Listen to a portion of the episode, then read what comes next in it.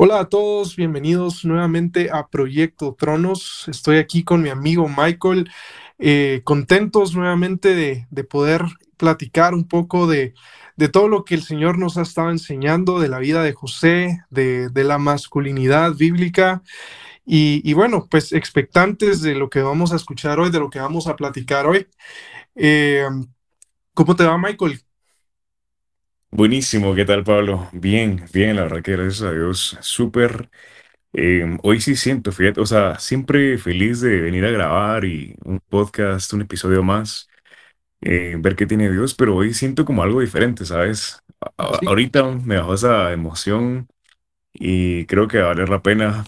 Así que para los que nos están escuchando, obviamente no saben esto, pero les quiero contar que estuvo un poquito difícil empezar ahorita la grabación, ahí sí que todo está dando problema y, y así. Pero mm, ahí sí que los propósitos de Dios no se detienen y de repente es por, por algo que nos va a soltar ahí Dios. Vamos a hablar verdades, vamos a hablar Biblia, vamos a hablar de Dios, de tu masculinidad, de la nuestra y también acerca de testimonios propios. Queremos que conozcas de primera mano qué es el... ah, Ahí sí que cargar ese peso de masculinidad bíblica y acoplarlo a lo que hemos vivido entre Pablo y yo. Entonces, acomódate ahí donde estés. Eh, vamos a hacer, vamos a hacer vasos útiles, va Pablo, vamos a hacer como vasijas de barro que Dios va a utilizar y nosotros no somos perfectos, solo estamos dispuestos y queremos que Dios nos utilice porque alguien lo tiene que hacer. Entonces acá estamos nosotros, va Pablo, y felices de empezar a compartir con ustedes.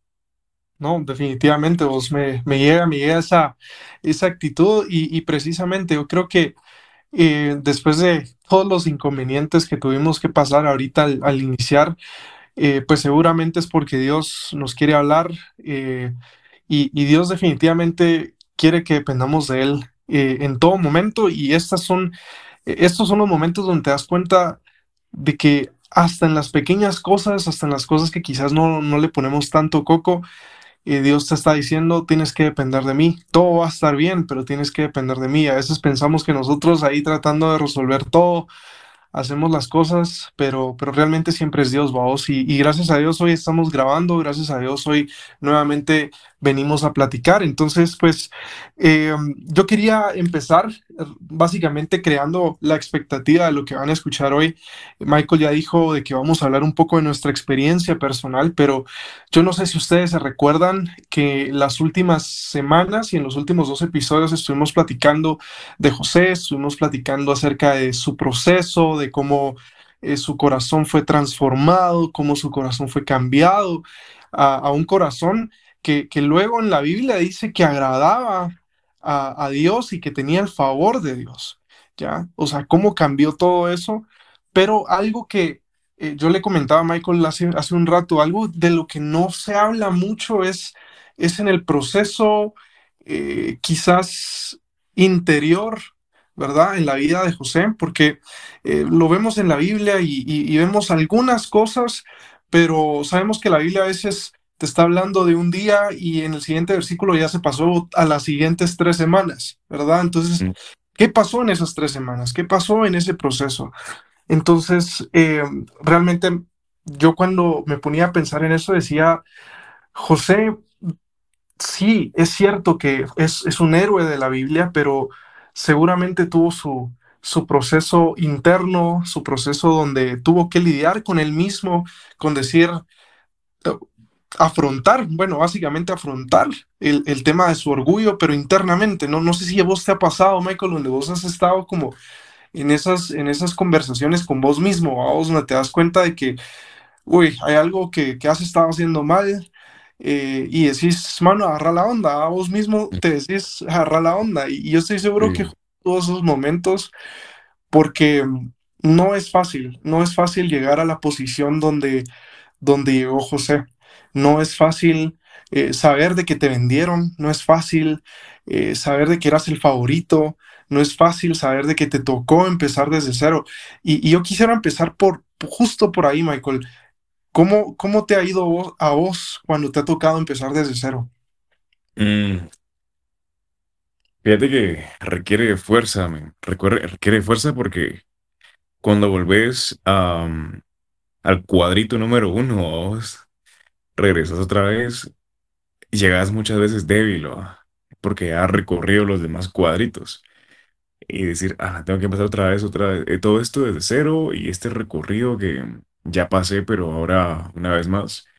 Creo que difícil ahí tomar fuerzas, porque ya venís cansado de otra vez y empezar de nuevo requiere energía, requiere fuerza, requiere de que estés motivado. Y muchas veces cuando llegas a ese cuadrito número uno ya llegas desmotivado, llegas decepcionado. Entonces, eh, suele ser difícil, la verdad, suele ser difícil. Contame para dónde lleva- nos llevas con esto. Sí, mira, realmente eh, te quería hacer esa pregunta porque prácticamente José se encontró en, en ese momento de la vida, donde le tocó empezar de cero, ¿no? Sí. Eh, sin familia, o sin amigos, sin hermanos. Eh, y realmente no, no, no, no lo dice la Biblia, pero si lo vemos de la manera más fría, eh, José tocó fondo, vamos. O sea, José llegó al punto más bajo. Quizás por, por una circunstancia eh, ajena de, de, de, los hermanos lo hayan vendido y todo eso, pero genuinamente José, a raíz de todo eso, llegó a un punto donde no tenía nada y estaba siendo vendido como esclavo en Egipto. ¿Por qué te digo cómo te sentiste vos cuando llegaste a, a un punto donde tenías que empezar de cero? Y yo me pongo a pensar, José, o al menos los primeros versículos del, del capítulo 39, dice que José estaba con Dios y Dios estaba con él. Pero yo cuando estaba en esos momentos, vamos, donde me toca empezar de cero, a veces lo que menos siento es que estoy cerca de Dios. Y yo creo que todo empieza por Dios siempre, vamos. Eh, y, y, y, ahí va mi, mi tema, o sea, cuando llegamos a ese punto, como hombres, nos cuesta mucho no solamente levantarnos, tener la fuerza de la que vos hablabas, sino encima de eso, empezar a caminar con Dios nuevamente. Yo creo que ese es un, un reto increíble, un reto difícil, eh, ujú, y me ha pasado varias veces, ¿no? Me ha pasado Sí. muchísimo. No sé si me vas más siguiendo en la conversación ahí. No, hombre, bien. De hecho, tienes toda la razón porque yo creo que decir que no hemos estado ahí, pocos lo podemos decir. O sea, que alguien te diga, no, yo todo el tiempo me he sentido 100% convencido de mi fe y de que estoy con Dios y Él conmigo. A la alguien que te diga eso, no sé, me gustaría preguntarle cómo se siente, pero tienes razón y cuando llegas a ese punto, no solamente traes a veces esa, como te venía diciendo antes, la decepción, el desmotivación y dirían los gringos back to square one, ¿va? Me toca otra vez empezar de cero, em, sino que hablándolo en nuestro contexto como masculinidad bíblica, masculinidad que Dios quiere, em, muchas veces llegas hasta con poca fe, vos, Mm, porque si estás regresando a cuadrito número uno, es porque Vos confías, o sea, tal vez vos confiaste en Dios todo ese momento, eh, le pedías que te liberara de esa prueba o que te, eh, no sé, que te ayudara en lo que necesitabas en ese momento, pero no pasó y te tocó regresar y cuadrito número uno otra vez. Entonces, a ese momento ya llegas como muchas veces mal con, con, tu fe está mal, tu, tu fe está débil.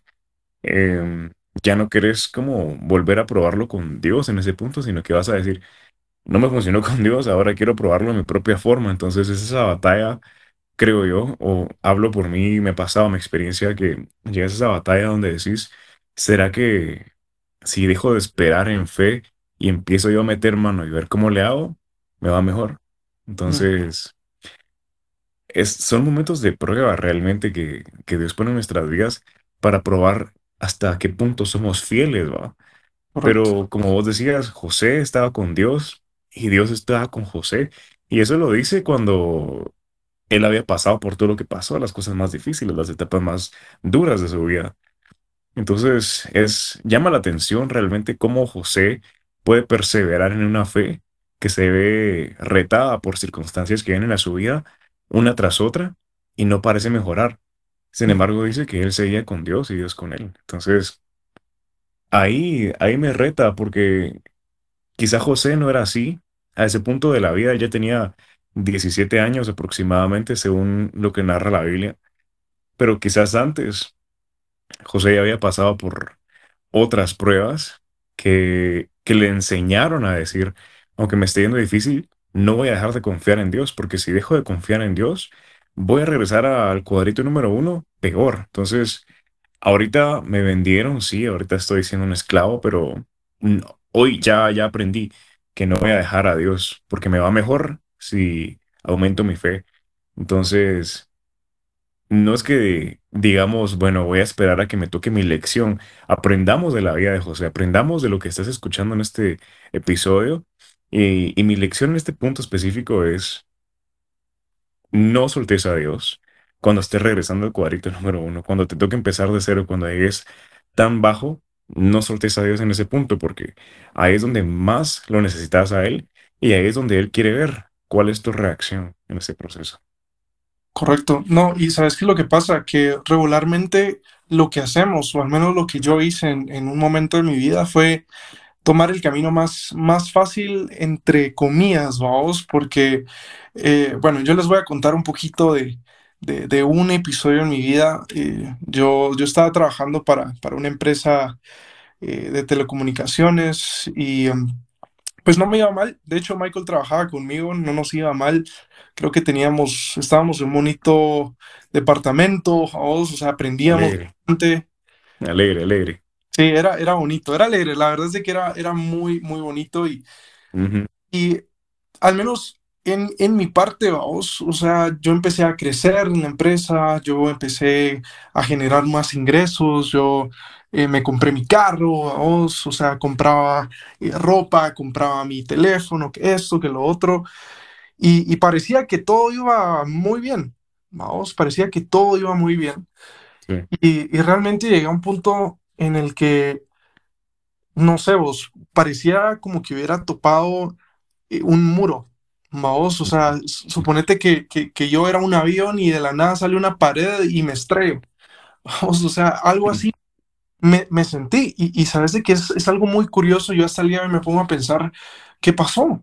Vamos, o sea, ¿qué fue lo que me, me hizo estrellarme en, en ese muro? Y mm, está el catch de lo que hablábamos justo ahorita. Dejé de estar con Dios. Y no, no, no quiero que suene como que, ah, porque dejé de estar con Dios de la nada, eh, me vine abajo. No, o sea, no, no es, fue culpa de Dios, a eso me refiero. No, no fue porque Dios eh, de la nada dejó de estar conmigo, yo, ay, todo se me arruinó. Simplemente fui yo el que me alejé poco a ujú, poco. Os, eh, empecé a usar mis ingresos para otras cosas, empecé a malgastar, empecé a, a, a ya no planificar, vamos, empecé a ser irresponsable con un montón de cosas y, y justo llegué a ese punto, vamos, justo llegué a ese punto y luego de eso, pues eh, yo queriendo buscar la salida fácil, vine y, y huí de mis responsabilidades, vos vine yo, renuncié a mi trabajo, yo no sé si te, ac- te acordás vos, yo creo que vos renunciaste antes por otras razones, obviamente, pero eh, en, en ese momento que yo renuncio, voy a trabajar a un lugar totalmente alejado de, de todos mis amigos, de hecho me alejé de todos mis amigos, vos, porque yo sentía que había tocado tal fondo que ni siquiera era tan, tan, perceptible a vos, porque seguía con mi teléfono, seguía con mi carro. Pero ¿qué pasó a vos? Yo tenía un, un vacío interno enorme, vamos. Eh, yo no sé si vos en algún momento has sentido que nada de lo que haces te satisface, a vos, do- donde nada de, de lo que soñás, vos decís vale la pena. Es, es un, es un momento vacío. Yo creo que no hay mejor palabra para decirlo, y vacío. Eh, y me voy, voy a parar a un lugar a vivir solo. eh, me voy de, de mi casa, inclusive de las comodidades de mi casa, por ese vacío que yo sentía, esa depresión, podría decirlo, vamos, que yo estaba sintiendo. Y en vez, vamos, de acercarme a Dios, sentía que mucho más me estaba alejando de Dios. Y estaba tocando más el fondo, y estaba tocando más, más y más y más y más, vamos.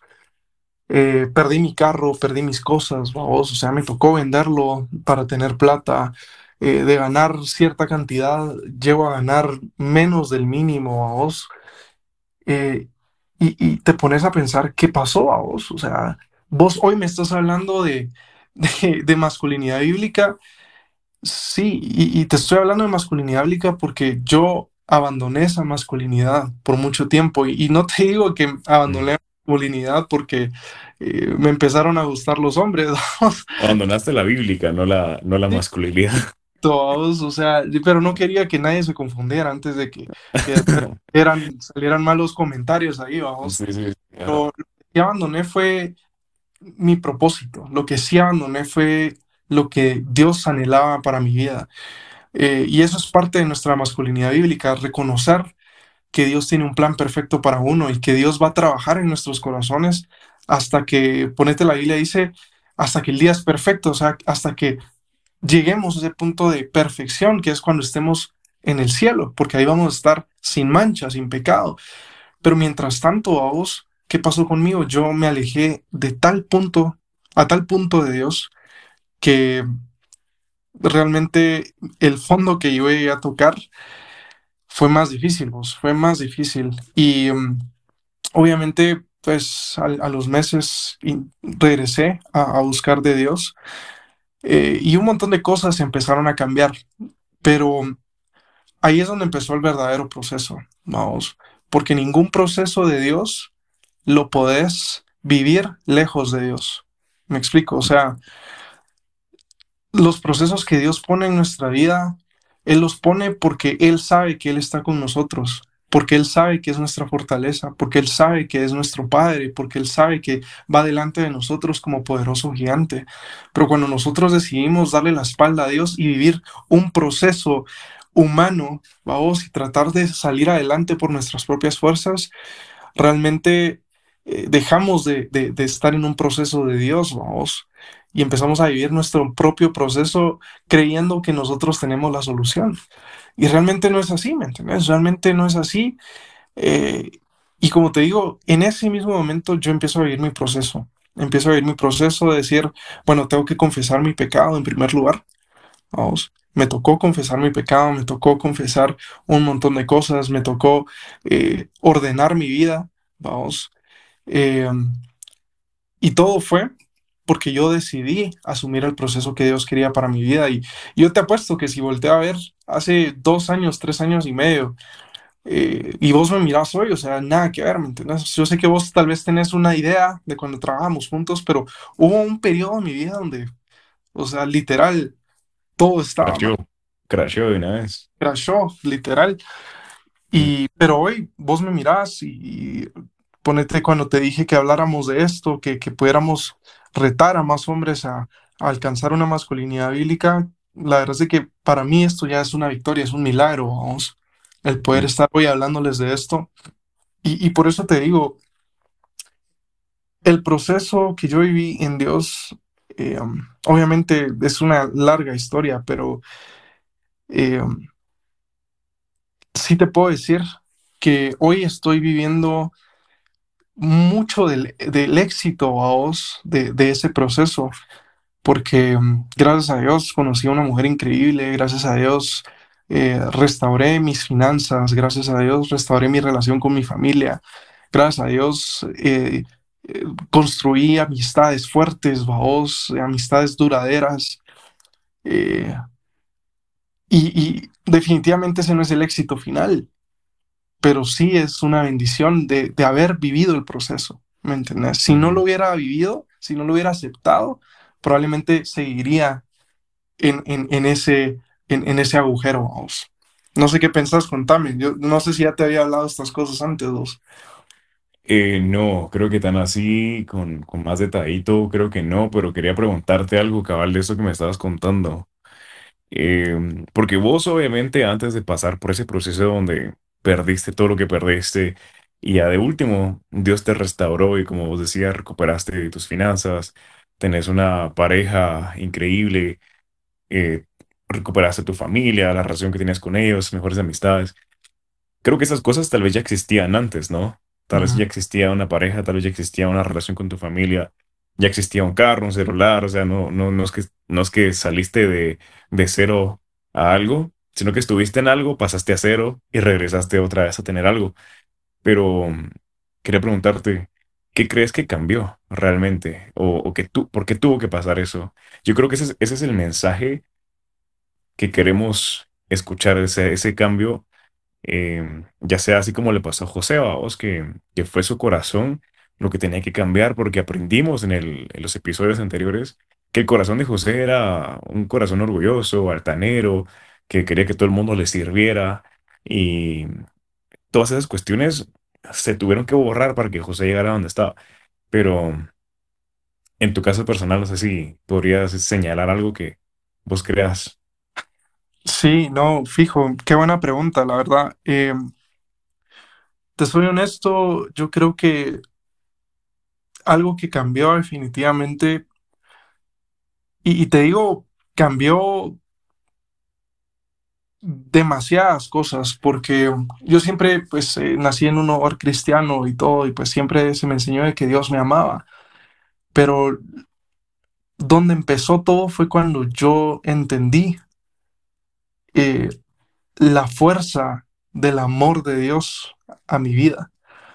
Vamos, o sea, empecé a sentir una sensibilidad eh, con Dios, algo, algo que, que jamás había sentido. Y te soy bien franco, yo, yo no soy una persona eh, que, que se rompa muy fácil, vamos, como que eh, te esté contando algo muy, muy duro y, y me ponga a llorar o algo así, vamos.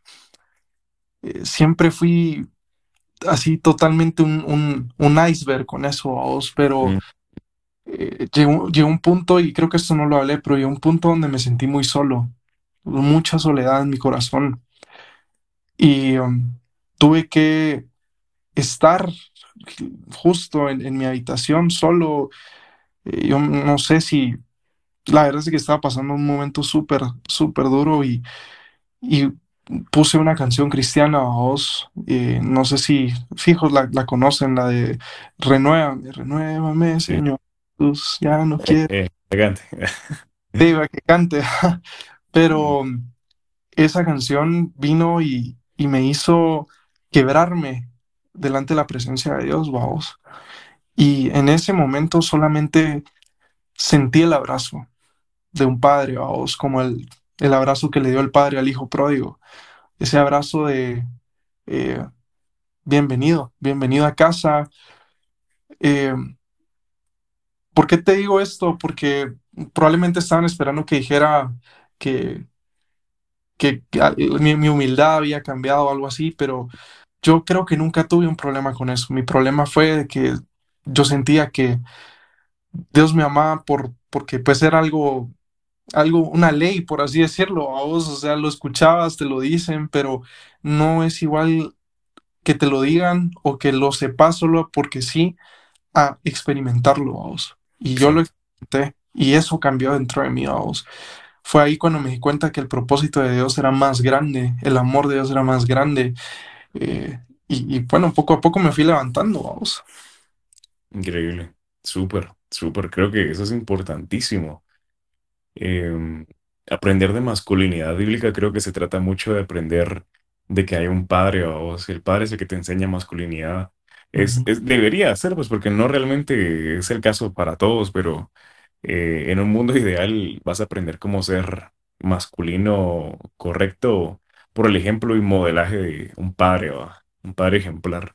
Y el hecho que haya sentido ese amor que vos comentabas, creo que de verdad buenísimo. Creo que buenísimo porque ahora puedes decir, aprendo del amor de papá o si eso me ayuda a ser una persona con masculinidad bíblica que ahora entiende las cosas y se puede parar o se puede eh, poner ahí a grabar un episodio para hacer un podcast de masculinidad bíblica, vamos. Entonces, eh, gracias vos por, por compartir eso, por abrirte y, y contarnos. Me parece excelente y, y, y la verdad que no sé cuánto tiempo, creo que mencionaste dos años y medio, tres años, algo por el estilo de tu periodo de prueba. Y como vos, como vos decís al principio, realmente la Biblia nos narra en un versículo algo y al siguiente ya pasaron como dos años. Entonces, no necesariamente las pruebas duran un periodo de tiempo específico, pero yo pensaba eh, nuevamente en el ejemplo de, José, que es el que nos ha inspirado estos últimos episodios a platicar acerca de lo que estamos platicando. Em, que José tuvo un tiempo donde tuvo que administrar mucha productividad, mucho trabajo, mucha prosperidad, mucha provisión de parte de Dios, cuando fue el tiempo de las vacas gordas, a los siete años que famosísimos vacas flacas, vacas gordas, que hubo mucha prosperidad y ahí fue, fueron siete años. Y luego empezó la escasez, que eran los siete años de las vacas flacas, y fue hasta ese punto que vino su familia tiempo después, cuando ya había empezado la escasez, a buscar provisión, buscar comida, porque ya ellos ya no tenían nada. Y el que había sido diligente, el que se había preparado, había sido José todo ese tiempo. Eh, y me imagino, yo, yo quisiera especular un poco ahí, pero creo que no va a ser algo que con lo que estés en desacuerdo, porque si todo el mundo sabe, o vos ves que todo el gobierno, todo el mundo se está preparando para años de escasez, como que a vos también te va a entrar algo así como debería de comprarme unas mil latas de atún y un mi frijol empacado, algo que te vaya a durar. Pero me imagino que muchas familias eh, de varias, de Egipto, de otros lugares, llegaban con José y le, y- y le decían, mira, porfa, danos comida, yo te voy a dar este beneficio, no sé, te voy a dar dinero, ¿qué querés? Te voy a dar algo, tratando de prepararse. Y José, durante esos siete años de, de mucha provisión, él tuvo que tomar decisiones difíciles, tuvo que prepararse, la Biblia no lo comenta, pero estoy seguro que obviamente en ese tiempo tan estresante para el mundo, o por lo menos en esa área, todo el mundo andaba detrás de algo, dame, dame, dame. Y creo que José tuvo que ser muy sabio, pasó por pruebas, tal vez entre los mismos que trabajaban para Faraón se peleaban por eh, provisión o, o dame esto, o yo te doy una parte de mi bodega y vos metes ahí tus cosas, o quitémosle aquel, quitémosle, o sea, ese tipo de cuestiones te ponen en una situación en donde tenés que ser genuino, tenés que ser sabio, y yo creo que José estaba muy pegado a Dios en ese momento. Pero lo que voy es que no me imagino la cantidad de pruebas que hubieron en esos siete años de provisión por los cuales José tuvo que pasar. Y estoy seguro que esos siete años, todas esas pruebas que él pasaba, lo alistaron para que cuando llegara el día, después de, de haber visto tanta necesidad en la gente que le pedía favores y le pedía provisión, después de haber visto tanta necesidad, llegó el día que llegaron sus familiares y él ya tuvo compasión, ya ya tuvo ese sentido de decir, o sea, la cosa es seria, si no comen se van a morir. Y no sé cuánto dure el periodo de prueba para cada quien, depende de mucho de de nuestro corazón, del plan que Dios tiene para nosotros, de su grandeza. Pero sí sé que a José le tomó mínimo siete años.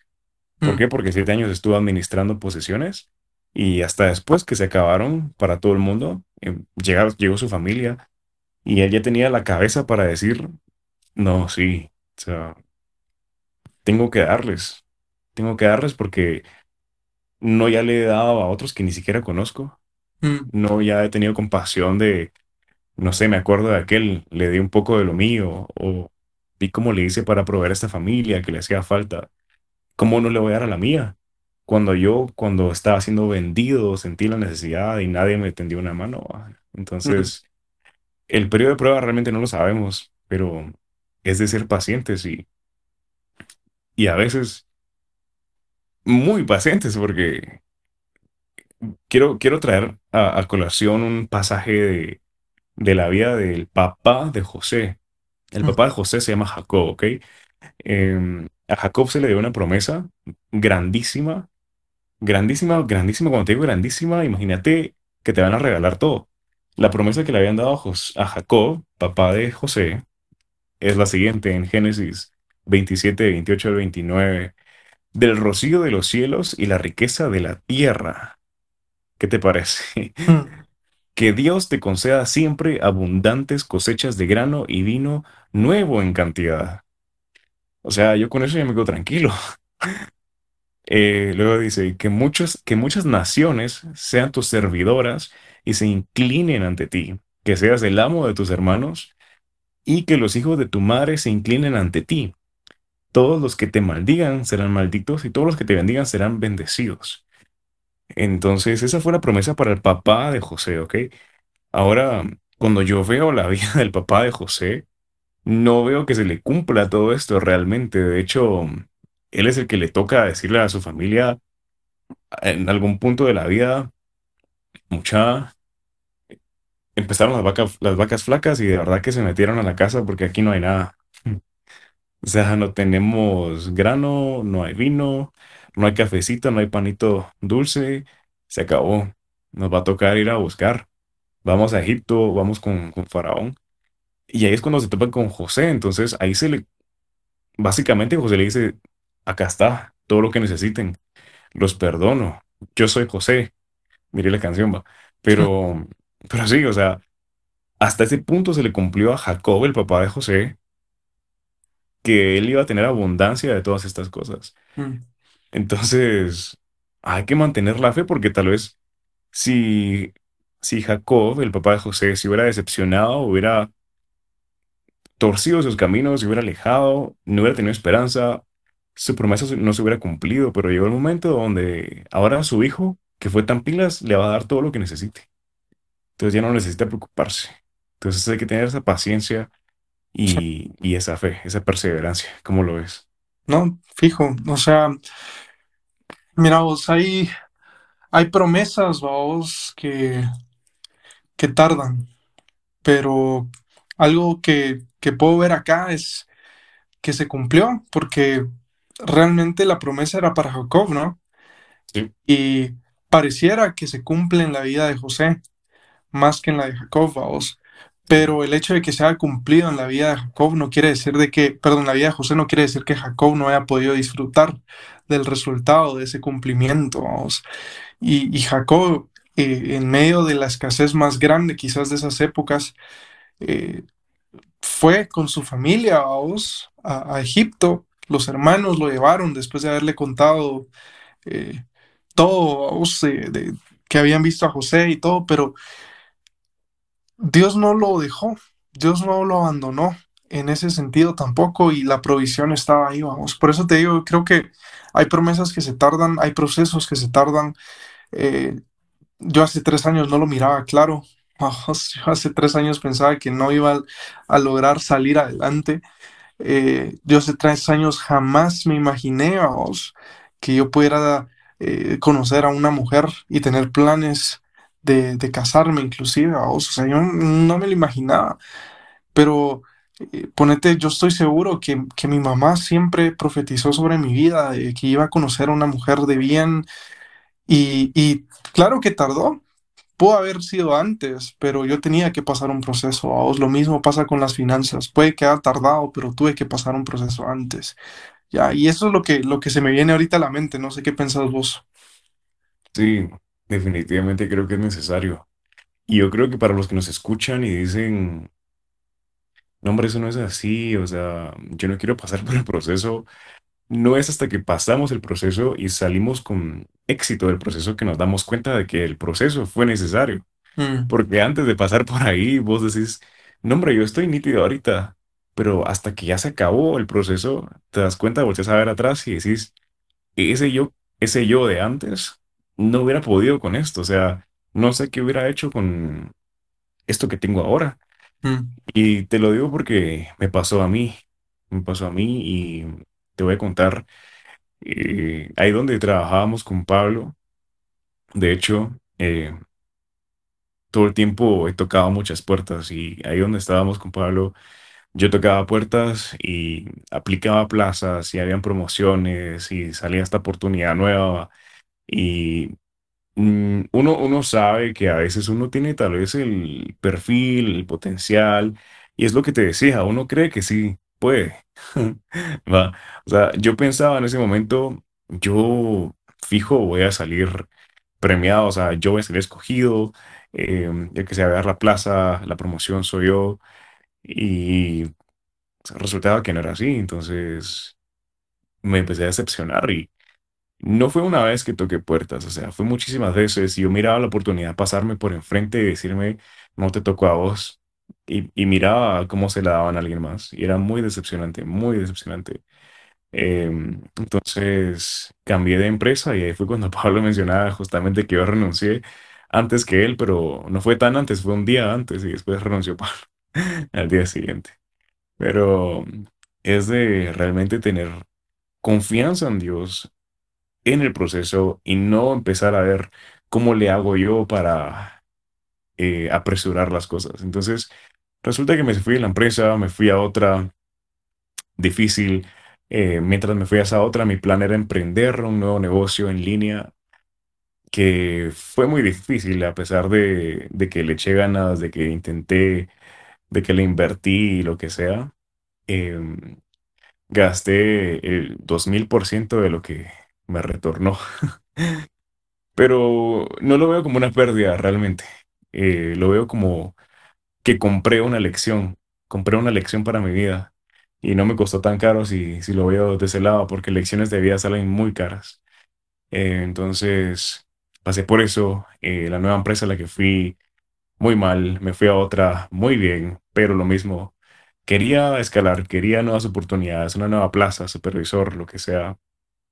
Y no se daba, simplemente no se daba. Literalmente, yo te digo, me pasaba en el cuarto de entrevista, yo miraba la oportunidad, al día siguiente miraba como la oportunidad, solo me hacía la manita así como, adiós, adiós. Y yo, "Ah, pero es que se siente duro, o sea, Mm, ahorita lo veo como, bueno, allá estuvo, pero se siente duro, o sea, te digo. Una decepción increíble, increíble, increíble. Eh, duele porque uno se siente preparado, la gente te dice, no hombre, vos, hoy sí fijo, eh, tenés que ser vos, es que no hay nadie más, pero tarán, dice la vida, y, y no. Entonces, mi punto es que fueron años, realmente mi proceso Así te imaginas de una empresa a otra, de un emprendimiento a otra empresa, probando y probando y probando y nada. Luego quise forzar otra oportunidad en una empresa de una industria distinta y fue la peor experiencia que he tenido. De cuatro meses, casi cinco meses trabajando para ese tipo de industria, donde me adelgacé un montón porque ni comía, o sea, era tan difícil, era, consumía tanto de mi tiempo, me la pasaba ahí todo el día, era estresante, eh, me cambiaban de asistente todo el tiempo, no podía entrenar a nadie. Em, cuando ya estaban medio preparados para que yo pudiera irme por lo menos a comer tranquilo, me lo cambiaban. Entonces, o sea, fue una cuestión muy difícil y estoy seguro de que ese no era el propósito ni el plan que Dios tenía para mi vida en ese momento, pero como yo dije, bueno, quiero a pura fuerza, puro niño berrinchudo, quiero pura fuerza esto. Eh, fue lo que me conseguí y bueno, luego, como Pablo le pasó, volví a depositar, bueno, 100% mi fe en Dios y decir, ¿sabes qué? Voy a hacer lo que me toca, lo que tú me des, lo voy a hacer, lo voy a hacer bien, lo quiero hacer bien, quiero aprovecharlo esta vez. Y no fue hasta ese punto que yo dije, ya quiero dejar de buscar cosas, o sea, eh, estoy tan obsesionado con lo que tengo enfrente, que lo, con lo que tengo por venir, estoy tan emocionado, tan obsesionado, que no le pongo atención a lo que ya tengo. Yo creo que ese fue mi error, que no está, estaba descuidando lo que Dios ya me había dado por querer tanto algo que no tengo todavía. Entonces dije, bueno, padre, ¿sabes qué? Dame lo que querrás ahorita. Eh, me dio un trabajo muy bueno, Gracias a Dios. Me, me- realmente me lo dio. eh, algo que yo quise por mucho tiempo, me lo dio. Y, y dije, bueno, le voy a echar ganas. No me obsesioné, no quise hacerme ilusiones de una nueva plaza. O sea, X, de verdad, no quería una decepción más. Quería disfrutar el proceso, quería disfrutar lo que Dios me dio, cuidarlo. Em, y ahora te digo, en ese trabajo me han pedido, yo ya no tuve que ir a tocar puertas, me han pedido que yo tome una posición nueva.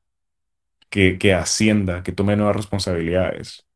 Es, Michael, mira, yo te quiero a vos en mi equipo, te quiero a vos en esta plaza, pero de verdad, literal, o sea, eh, entre comillas, te cito como me lo dijo la jefa en ese momento. Yo quiero a Michael en mi equipo. mm. Yo necesito que Michael esté en mi equipo. Y yo no me lo podía creer, o sea, es eso que vos esperas tanto que cuando lo estás viendo, porque fue en una videollamada que me lo dijo, que cuando lo estás viendo te sentís como que solo mirás. la pantalla y todo lo demás se convierte en un fondo negro. O sea, es así como estoy, estoy realmente consciente de lo que está pasando, pero yo estoy seguro que si a mí me hubiera pasado eso desde un principio, antes de pasar por todo el proceso que pasé, me hubiera enorgullecido demasiado. Para empezar, no hubiera tenido la madurez que se necesita, ni el conocimiento que se necesita para todas estas cosas.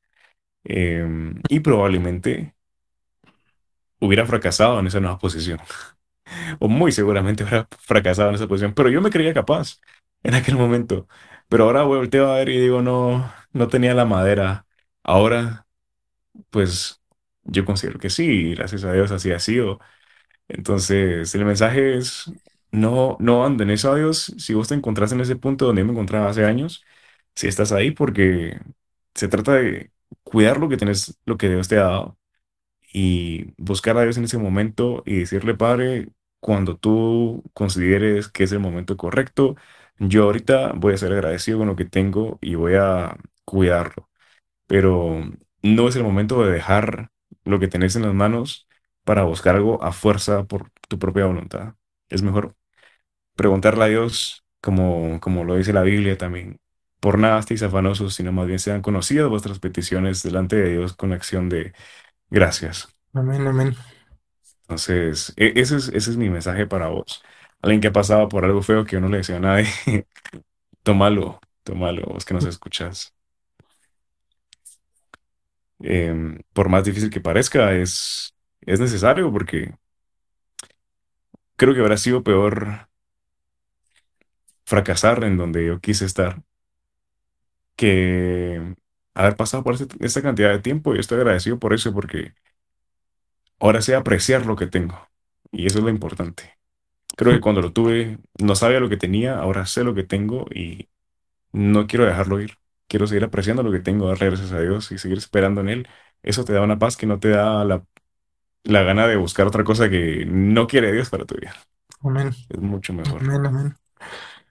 Sí, mira, vos, la verdad es de que yo sé que no fue, no fue un proceso fácil, vamos. Yo creo que eh, tuve una, una oportunidad de, verte en ese, en ese periodo, vamos, o en ese proceso, perdón, y sé que no, no fue algo fácil, pero lo que vos decías es totalmente cierto, vamos, que eh, todo está, vamos, en, volver a Dios. Y yo quiero que, que tal vez puedas ahí, los que nos están escuchando, puedas tomarte un momento y pensar eh, en dónde estás en tu proceso y, y realmente evaluar una sola cosa. ¿Dónde está Dios en tu proceso ahora mismo? Buenísimo.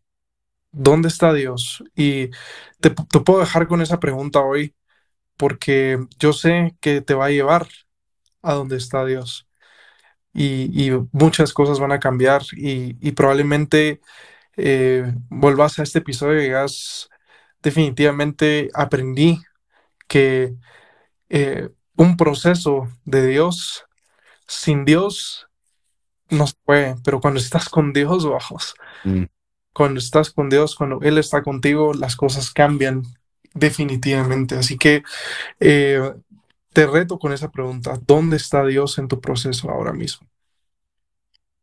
excelente. Creo que necesaria esa pregunta y más necesaria para vos que nos estés escuchando, no solo responderla, sino que accionar basado en tus respuestas. Si Dios no está en tu proceso, creo que es momento de, de que cuando termine este episodio, eh, si vas manejando, si estás en tu cuarto, lo que sea, eh, de arrodillarte de corazón y decir, Padre, no me dejes, primero, no me dejes hacerlo por mi cuenta. Eh, dos, dame la fuerza para entregarte el control. A veces se necesita fuerza para soltar. Amén. Y esa fuerza es un poco más difícil de tener que la fuerza de agarrar mucho algo para no dejarlo ir. Se necesita fuerza para soltar. Entonces, es nuestro mensaje para, para vos el día de hoy. Eh, no solo, no solo por vos, sino que por todos, porque al final de cuentas sos un hombre, sos cabeza, sos líder de algo. Si aún no lo sos, vas a ser padre algún día y Dios te va a entregar algo que cuidar.